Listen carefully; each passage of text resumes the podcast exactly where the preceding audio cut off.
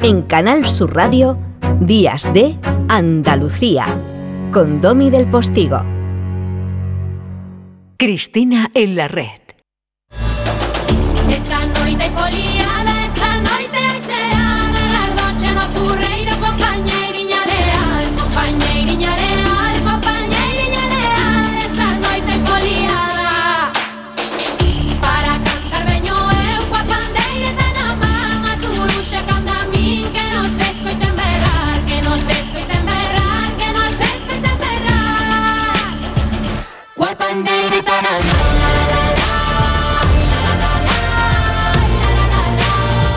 es el espacio que lidera por derecho propio eh, habitualmente eh, nuestra gestora cultural y ingeniera química eh, Cristina Consuegra.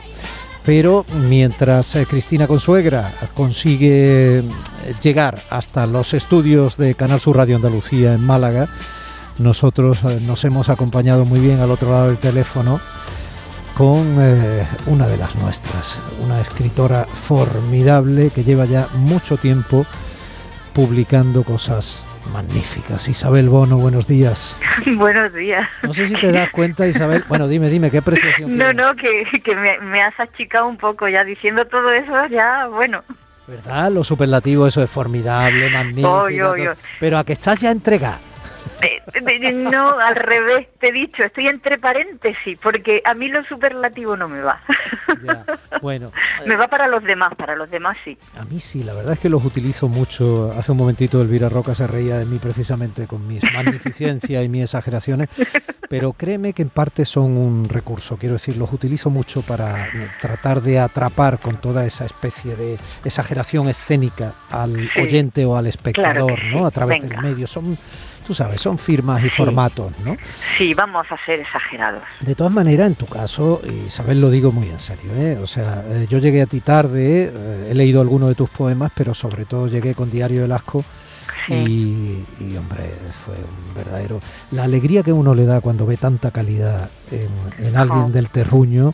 Con eso- muchas gracias. No, claro, y, y que se le publique, que se le publique en una editorial en condiciones, quiero decir, y que tenga éxito, aunque la palabra éxito siempre va entre comillas, porque te hace Sí. sentirte menos solo. Es como alegrarte en defensa propia, pensando que lo que vale, vale y funciona.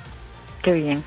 Sí, la verdad es que a mí leer lo que me ha hecho siempre ha sido eso, no sentirme sola. Cuando yo leía de jovencita en mi cuarto y, y- y pocas amigas alrededor leían, a mí me acompañaban mis escritores y tenía mi cofradía y, y los libros han sido siempre mi, mi mayor compañía. Entonces, eh, eh, que ahora sea yo quien acompañe a alguien gracias a lo que escribo, bueno, eso sí que es superlativo. La acompañas y mucho, además, Isabel Bono, mucho. A propósito, he visto que te he puesto a las Tanchugueiras eh, esa canción Terra, que fue una de las secundarias, quedaron segundas con Sí. otras canciones en esa selección para Eurovisión que se hizo en Benidorm. Y te iba a hacer Sí. la entrevista en galego, pero bueno, he considerado que Oye, pues, oye, que, que mi abuela es de Ferrol, era de Ferrol. Ah, Ah, sí, sí. Y Cristina Consuegra también tiene madre gallega. Ojito, que aquí estamos los gallegos por todas partes. y se le nota, se le nota, ¿no crees que no? Oye, eh, con respeto, eh, que aquí, uf, con respeto, por favor. La utilización de un acento para sembrar una sonrisa en absoluto menosprecio. Pero los acento. acentos son maravillosos y cuanto identidad. más acentos mejor. Cuanto claro, más acentos Pues mejor. claro. Oye, pongamos el acento en esos secundarios, ¿no? Que Venga. la idea de poner música de secundarias y secundarios era precisamente porque has publicado Los secundarios, que en cierto Sí. modo es parte de tu anterior novela, El diario del asco, aunque se puede leer completamente por separado. Sí, yo mm, cuando estaba, fíjate, que yo empecé los secundarios porque soy muy curiosa y quería saber qué les había pasado a esos dos personajes de los que hablaba tanto Mateo. Digo, a ver quiénes son. Y empecé a escribirlo para mí, porque soy curiosa y quería explicármelo. Pero cuando ya tienes el libro terminado, dije, si esto lo lee alguien, ¿se va a enterar de algo? Y entonces lo leí como si, lo leí desde fuera y pensé que sí, que se lee como libro independiente. Y ahora quien quiera saber ¿Quién es Mateo? Del que hablan estos dos secundarios. Tendrá pues que leer Diario del Asco. Tendrá que leer Diario del Asco. Así que va uno, mm, se, se van mm, como en las carreras de bicicleta, uno va para adelante o el otro para atrás. Sí, eso te dijo la editorial Tusquets, en realidad. Te dijo, Isabel, que mira, que ha ido muy bien Diario del Asco. A ver si puedes hacer un libro ¿Qué va? que de alguna forma eh, invite a quien lo lea, Sí, muy bien también, y, y volvemos a reeditar. Mira, si a mí me dice cualquier editorial, Isabel Bono escribe un libro, hago como los caracoles cuando les tocan los cuernecillos, me meto para adentro y ya no escribo. Yo tengo que escribir con total libertad, con total libertad. Y si alguien me dice escribe sobre algo, le digo, vete a tu casa y te toma un yogur. No. Yo, yo escribo siempre para mí porque disfruto, porque me lo paso tan bien escribiendo, aunque mis personajes sean tan tristones pero mm, tengo que escribir con libertad. Y afortunadamente hasta ahora nadie me ha pedido que escriba nada. Oye, esta galleguiña por parte de madre acaba de llegar, aficionada Ay, como bien. siempre, ¿sabes? Sí, vendrá volando. Sí, Cuando nació, la madre preguntó, "Ah, ah, entonces al final ha sido niña, Siete niño?" Dijeron, sí, "No, antes no, de ha tiempo, sido- ha- obviamente". Ha, sido angustiada, ha sido angustiada. No, le dirían, ya se ha ido corriendo a otro sitio. Isabel, buenos días. Qué bien Buenos días, escucharte, qué bien Cristina. empezar el sábado Bueno, así. eh, toma Ay, ay, coge ay. resuello. Respira, Cristina, Isabel, respira. esta es otra secundaria de... de- eh, bueno, estás escuchando ahora Bandini, que tanto dio que hablar y que también ha sido utilizada partidistamente, como todo, como todo en nuestro tiempo, ¿no? O sea, que por otro lado... Oye, leyendo los secundarios y escuchando a la Bandini, eh, ¿cómo se esquiva el verso? Porque cada vez está con más eh, peso, ¿no? El, el verso de Isabel Bono, el frío, eh, las rodillas, las piernas, la luz, ¿no? tus obsesiones, pero están cada vez mejor trabajadas, pero siempre vinculadas al verso. Sí, lo que le quiere preguntar a Isabel Bono, Cristina Consuegra, es... Oye, que, siendo que- que no me da fundamentalmente tiempo a poeta- responder a todo, madre. Espérate, siendo fundamentalmente poeta, eh, ¿cómo hace para escribir novela, novela, novela sin que parezcan versos? Es que yo no sé ya lo que escribo. Es que yo ya he llegado a un punto, llegué hace tiempo, en el que no me pregunto lo que escribo. Dejo que los demás decidan si es poesía, si es prosa, si es novela, si es teatro, porque cuando empecé los secundarios solo me venían diálogos. Y digo, estaré escribiendo una obra de teatro que que eso para mí sería ya una cosa rarísima. Pero no, yo me dejo ir y ya los demás que decidan. Y lo que decidan los demás me va a parecer siempre bien. Oye, que los secundarios es un, es un libro de poemas. Ah, pues sí. Que los secundarios es una obra de teatro. Ah, pues también. Que decidan los demás. Yo, mi función es escribir. Los secundarios vienen del diario del Asco, eh, que son secundarios en, en la vida de Mateo, el, el que fuera el, el protagonista de tu anterior novela. Y voy a leer un, un fragmento. Me he quitado las gafas y veo menos que Pepe Leche. Esto es tremendo, ¿eh? Esto es tremendo. O sea, me- el peso de la edad acaba de caer sobre mí, pero Ay, leo. Pero por mucho que palpes con los dedos el papel. Ay, es que qué bueno. No hay relieve, no hay relieve. No, No.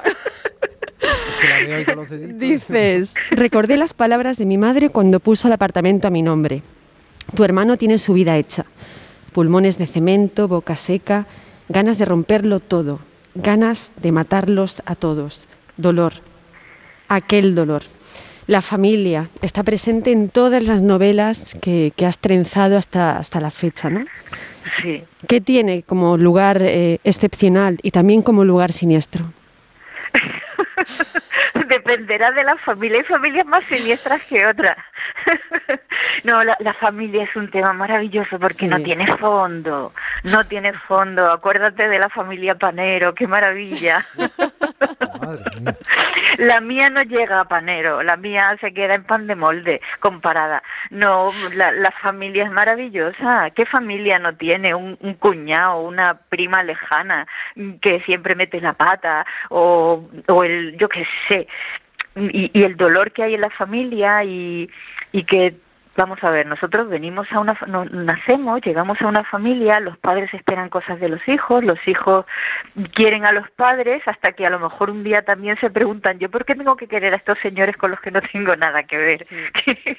Entonces, luego están los hermanos, hermanos que te, te toca vivir con ellos, a lo mejor te imaginas una familia de cuatro hermanos que viven en dos literas y no tienen nada que ver el uno con el otro, pero tienen que, que olerse todos los días. Eso es maravilloso, de eso hay que hablar y hay que hablar pues desde el sentido del humor si se puede, desde el dolor si se puede, desde donde a cada uno le salga, ¿no? Entonces, sí. yo- a mí que me gusta hurgar, tú lo sabes, pues para mí la familia es un saco sin fondo, eso es maravilloso. Y me han preguntado, ¿qué opina tu familia de lo que escribes? Y como no escribo sobre ellos, que, que invento y mezclo, mezclo a lo mejor, pues el hermano que se fue es el hermano de un amigo, o la señora que le limpiaba la boca con alcohol por dentro a su hija es la madre de mi amiga Salud. Entonces voy mezclando todos esos personajes de otras familias y compongo la de mis libros.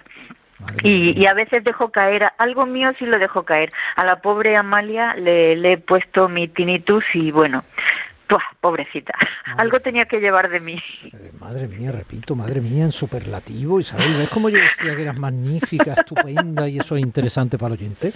Eh, por Bueno. favor, madre mía, ¿de qué manera has dicho cosas tan gordas, Sí. tan duras, tan A lo, serias? a lo bono, a lo eh, bono. sobre la A familia. lo bono. A lo bono, vale, está bien. ¿De, de qué manera? Has Digamos que dicho son caídas, caídas de párpado que tengo. Como habría dicho el doblador de Vito Corleone eh, eh, eh, con Marlon Brando. Lo vas a hacer, medio. ¿verdad? Lo vas a hacer. No puedo pararte, ¿eh? Lo vas a hacer. La familia. Lo sabía. La familia, ¿El qué? es importante, la familia. La familia. Y otro tema, el amor. Hay un momento de los secundarios que dices solamente, eh, algo así como que solamente nos podemos enamorar tres veces. ¿no? Sí. Y además los lo, explicas. La primera explico, pasa esto, la segunda tal, y la tercera, eh, y el amor. El amor siempre está ahí, ¿no? Sí, el, el, el- protagonista, este Rubén, dice que la tercera todavía no lo sabe porque no, no ha encontrado a esa tercera persona. Yo, yo no te creas, ¿eh? Eh, Es verdad, también digo que, que hay muy poca gente que presuma de haberse enamorado un montón de veces. Todo el mundo quiere que sea solamente una, que sea solamente tres como mucho, no sé por qué eligen el número tres. Mm, Yo me enamoro continuamente, mil veces al día, de mil personas, de mil hombres, mil mujeres y mil gatos distintos. Luego ya si hablamos en serio, creo que solo me he enamorado una vez en mi vida. Pero mm, enamoriscarse, que me gusta mucho esa palabra, mi amigo Javi Martín también, enamoriscarse, yo creo que deberíamos enamoriscarnos mm, de mil millones de veces al día, cada vez que salimos a la calle, de esa persona porque tiene ese gesto de, de un charco, del burrito del parque, de lo que sea. Entonces, este pobre Rubén, que es un sufridor total, pues dice que solo se ha enamorado dos veces y está esperando esa tercera. Vale. Ay, ay.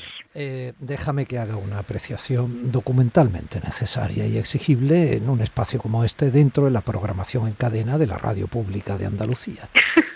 El burrito del parque no es que haya un burro ahí en el, quiero decir, es que los parque. malagueños de cierta generación tenemos desde que éramos chicos un burro en el que nos hacíamos fotos que está, eh, es una escultura en bronce, un burrito Sí, que sí. está en el parque de la ciudad, de, De, la de capital, Pimentel, sí, de, de, Pimentel. sí, de, de Javier Pimentel, que es el escultor que lo hizo, ¿no? Lo mismo Sí. que hay otras obras de Javier Pimentel, como Cenachero, etcétera, en la ciudad. Entonces, Mm. lo digo porque dice que, que dice el burrito del parque, bueno, pues es eso. Referencia No, necesaria, necesaria. Pero a ver, pero a, a ver, yo, a mí lo que no me gusta yo eso no lo hubiera explicado en un libro. Yo digo, yo digo, el burro- lo suelto. Y No, no, ahora, claro, claro, quien claro. se interese que lo busque. Y si lo busca, va a encontrar curiosidad, muy mi bien, blog. muy bien. Va a encontrar mi blog, el, blu- el burrito del parque.